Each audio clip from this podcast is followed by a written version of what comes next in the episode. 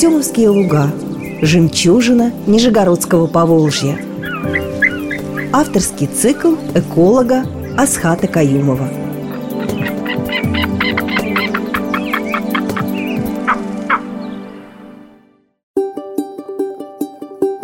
Здравствуйте, уважаемые радиослушатели! Сегодня мы с вами поговорим в рамках нашей этой программы про Артемовские луга об их необычном обитателе, про которого вы даже, скорее всего, не слышали, что такое есть. На самом деле, потому что если мы с вами будем смотреть списки животных, обитающих в Нижегородской области, то можем обнаружить не менее экзотические экземпляры, чем в какой-нибудь Африке или Новой Зеландии. Очень часто для того, чтобы встретить необычного обитателя, не надо ехать куда-то в тропики. Да? У нас с вами здесь тоже есть обитатели, про которых вы не знаете, а они живут рядом с вами. И вот один из таких обитателей, про него мы сегодня поговорим, он живет в Артемских лугах. Что такое Артемские луга, мы уже говорили, но я думаю, что наши радиослушатели не все, наверное, слушают все наши программы. Поэтому мы напомним, что на берегу Волги, вплотную к Нижнему Новгороду и Кстово, вот буквально сразу вот ниже по течению от Нижнего Новгорода и сбоку по течению от Кстова, располагается маленький кусочек Волжской поймы, Артемовские луга. Этот кусочек Волжской поймы с тяжелой судьбой, потому что он был в свое время еще в советское приговорен к утоплению Чебоксарским водохранилищем. Но так как мы Чебоксарское водохранилище не подняли еще на 5 метров, кусочек выжил. Один из немногих кусков Волжской поймы в Российской Федерации, ну, собственно, один из буквально трех-четырех.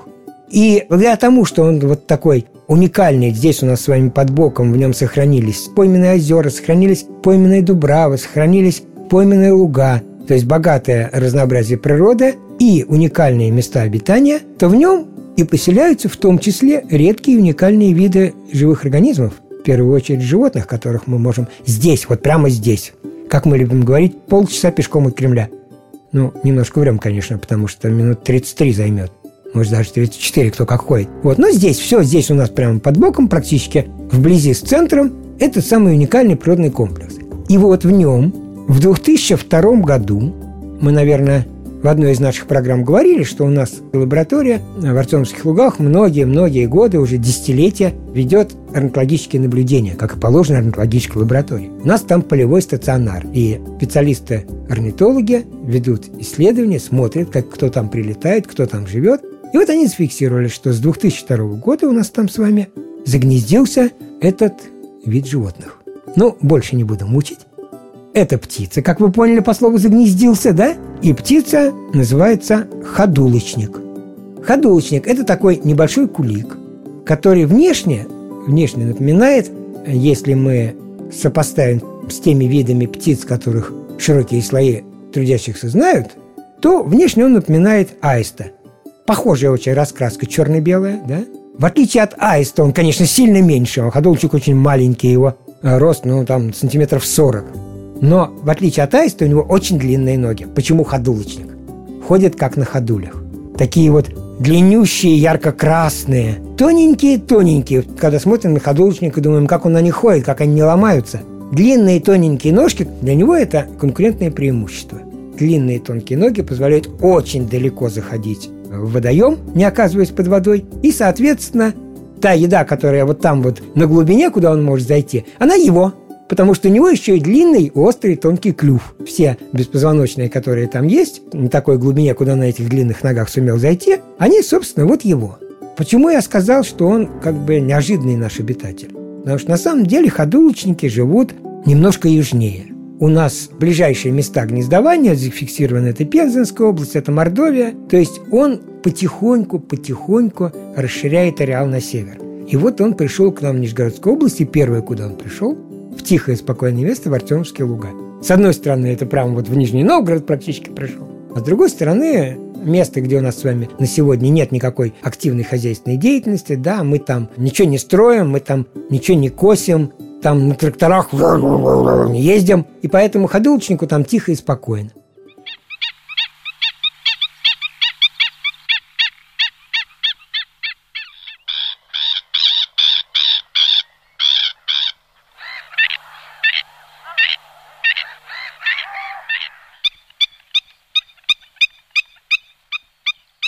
Ходулочник – это вид, который медленно и неуклонно расширяет свой ареал на север – То есть, с одной стороны, вид редкий, вид уникальный, потому что он Красной книги России, их реально очень мало, да, но при этом вот он ухитряется не только не вымирать, но и потихоньку расширять свою территорию обитания, и теперь он у нас с вами житель Нижегородской области. Если мы с вами на ходулочника как бы поглядим, да, то вот, знаете, такая очень странная конструкция, вышагивающая по водоему, потому что ноги длинные, они же не из многих суставов, вот он коленочку сгибает, шагает. Очень-очень интересное животное, очень красиво смотрится, когда ходит.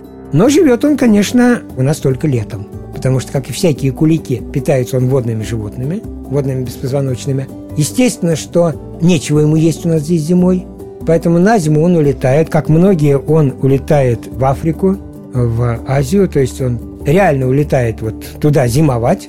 Представляете? Вот птичка, вот 40 сантиметров, всего ничего печушка, до самой Африки. Улетает, зимует там, а весной уже к маю месяцу он прилетает, гнездится и, ну, естественно, выводит потомство. Что тоже, сказать, характерно про ходулочников, для большинства клюков, на самом деле, характерно, что их птенцы очень быстро становятся самостоятельными. Птицы вообще отличаются тем, что у них дети очень быстро становятся самостоятельными, потому что у перелетных птиц понятно, да? Тебя в июне-июле вырастили, а в сентябре ты уже должен лететь куда-нибудь до самой Африки. Да, вот, а у куликов птенцы фактически сразу после вылупления встают на ноги, начинают бегать, то есть они очень быстро становятся самостоятельными и очень быстро привыкают жить своей жизнью.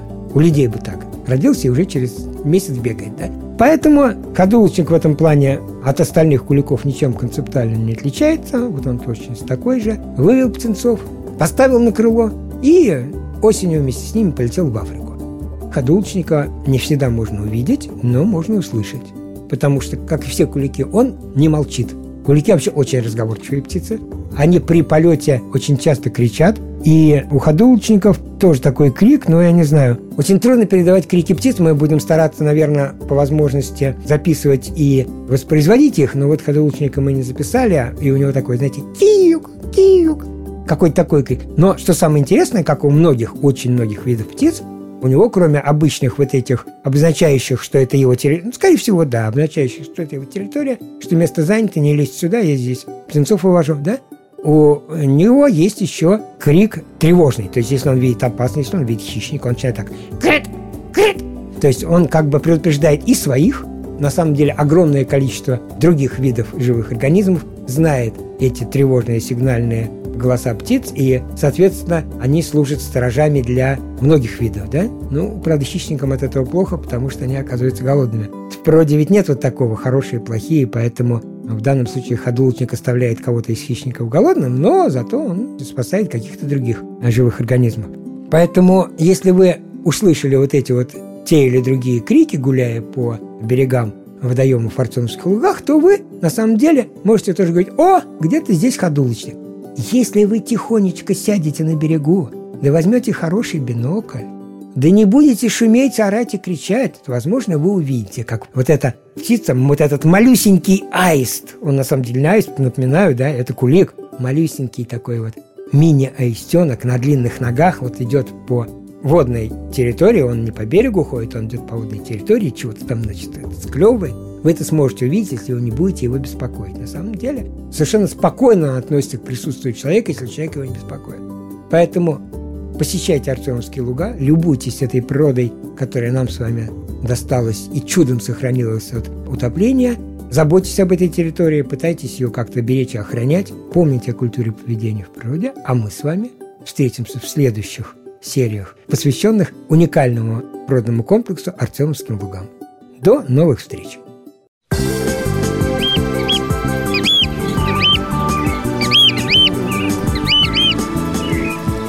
Артемовские луга. Жемчужина Нижегородского Поволжья –